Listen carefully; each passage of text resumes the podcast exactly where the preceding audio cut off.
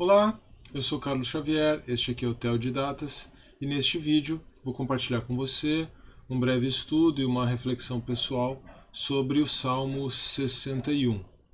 O título que eu dei para este estudo, como uma forma de intitular este salmo, é Clamor de um Homem Confiante.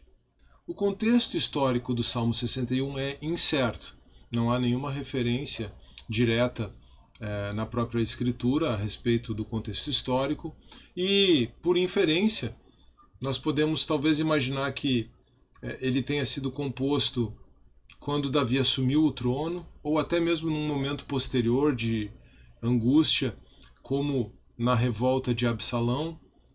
Charles Spurgeon, no seu famoso comentário dos Salmos, o Tesouro de Davi, menciona essas duas possibilidades que na verdade são possibilidades um tanto antagônicas e existe uma certa ambiguidade realmente neste salmo, como nós vamos perceber.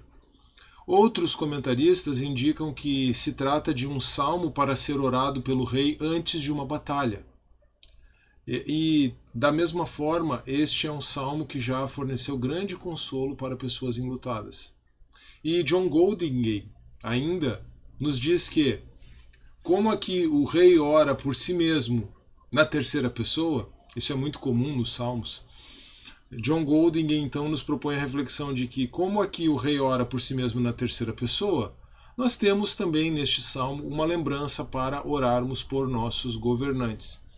Bem importante fazermos isso neste momento né, em que estamos vivendo, um momento de bastante incerteza, um momento de bastante instabilidade, e independentemente então do seu juízo sobre os governantes, e independentemente da sua aprovação também ao governo e ao caráter, é, é interessante que nós lembremos de orar pela nação, pelo governo, pela condução da nação, para que Deus manifeste a sua graça e não o seu juízo é, à nação por meio dos seus governantes.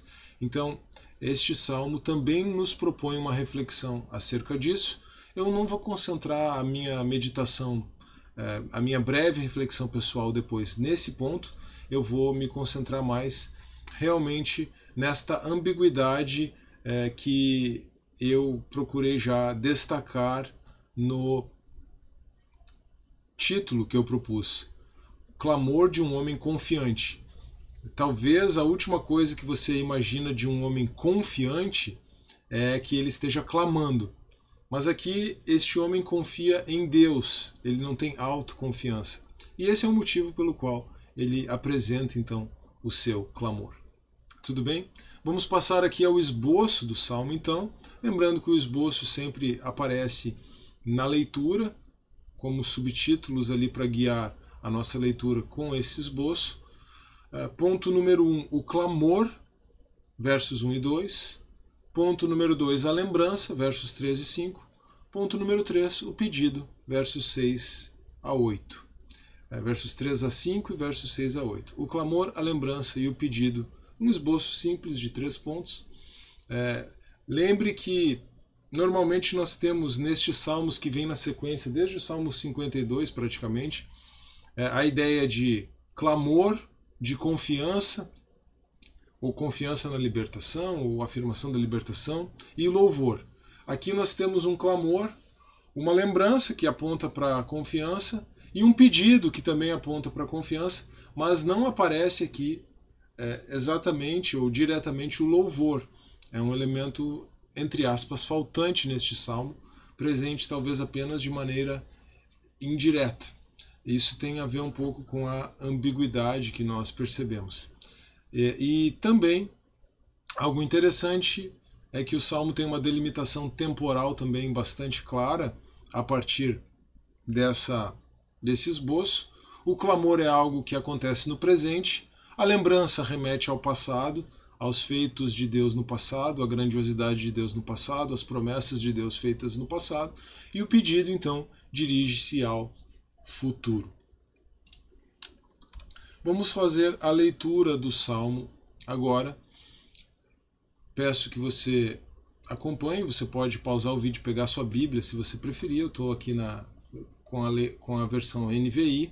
Ou você pode acompanhar na tela também. Está projetado aqui.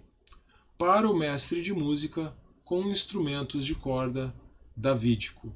1. Um, o clamor. Ouve o meu clamor, ó Deus. Atenta para a minha oração. Desde os confins da terra eu clamo a ti, com o coração abatido. Põe-me a salvo na rocha mais alta do que eu. 2. A lembrança. Pois tu tens sido o meu refúgio, uma torre forte contra o inimigo. Para sempre anseio habitar na tua tenda e refugiar-me no abrigo das tuas asas. Pois ouviste os meus votos, ó Deus, deste-me a herança que concedes aos que temem o teu nome. 3. O pedido prolonga os dias do rei, por muitas gerações os seus anos de vida. Para sempre esteja ele em seu trono, diante de Deus. Envia o teu amor e a tua fidelidade para protegê-lo. Então sempre cantarei louvores ao teu nome, cumprindo os meus votos cada dia. Aqui, no verso 8, nós temos aquele elemento necessário, indispensável de louvor. Talvez eu pudesse destacar um quarto tópico aqui, só para o verso 8, né? com o louvor aqui, encerrando o pedido. Mas eu quis ser enxuto, eu quis ser econômico, deixando em três tópicos.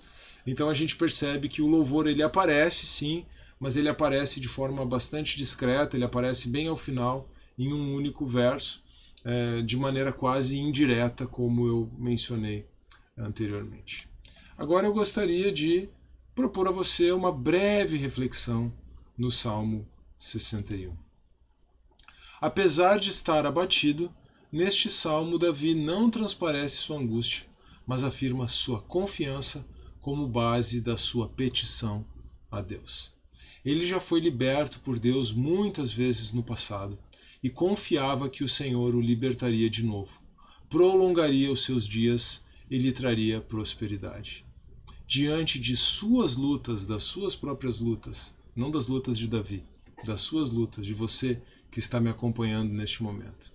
Diante das suas lutas, qual tem sido a sua base para se aproximar de Deus em oração? O meu conselho, inspirado por este salmo, é que você se achegue a Deus, primeiro lembrando da obra da cruz. Depois, assim como Davi, que você mantenha em mente tudo o que o Senhor já fez no passado para o seu povo e na sua própria história, ou no passado do seu povo e na história de Israel e na sua própria história, na história de você que está me ouvindo, que está me acompanhando aqui. Para que com isso você possa alimentar a sua fé e a sua confiança no Deus de Israel, Isaac e Abraão, no, Deus de Abraão, Isaac e Jacó, para que você possa alimentar a sua confiança no Deus e Pai de nosso Senhor Jesus Cristo, que já nos abençoou com toda sorte de bênçãos espirituais por meio de seu Filho, que nos transportou do reino das trevas para o reino do seu amor, e com quem nós estamos assentado, assentados nas regiões celestiais, triunfantes sobre todo o poder das trevas, principados e potestades e hostes malignas. Se temos o Messias ressurreto ao nosso lado, nada nem ninguém poderá nos abalar. Eu agradeço a sua atenção. Eu espero que esse estudo tenha sido tanto instrutivo quanto edificante. E se foi esse o caso, não se esqueça, por favor, de deixar o seu like nesse vídeo, de compartilhar esse vídeo, de se inscrever no canal caso você ainda não seja inscrito e de deixar também o seu comentário. Um grande abraço, que Deus abençoe e até a próxima.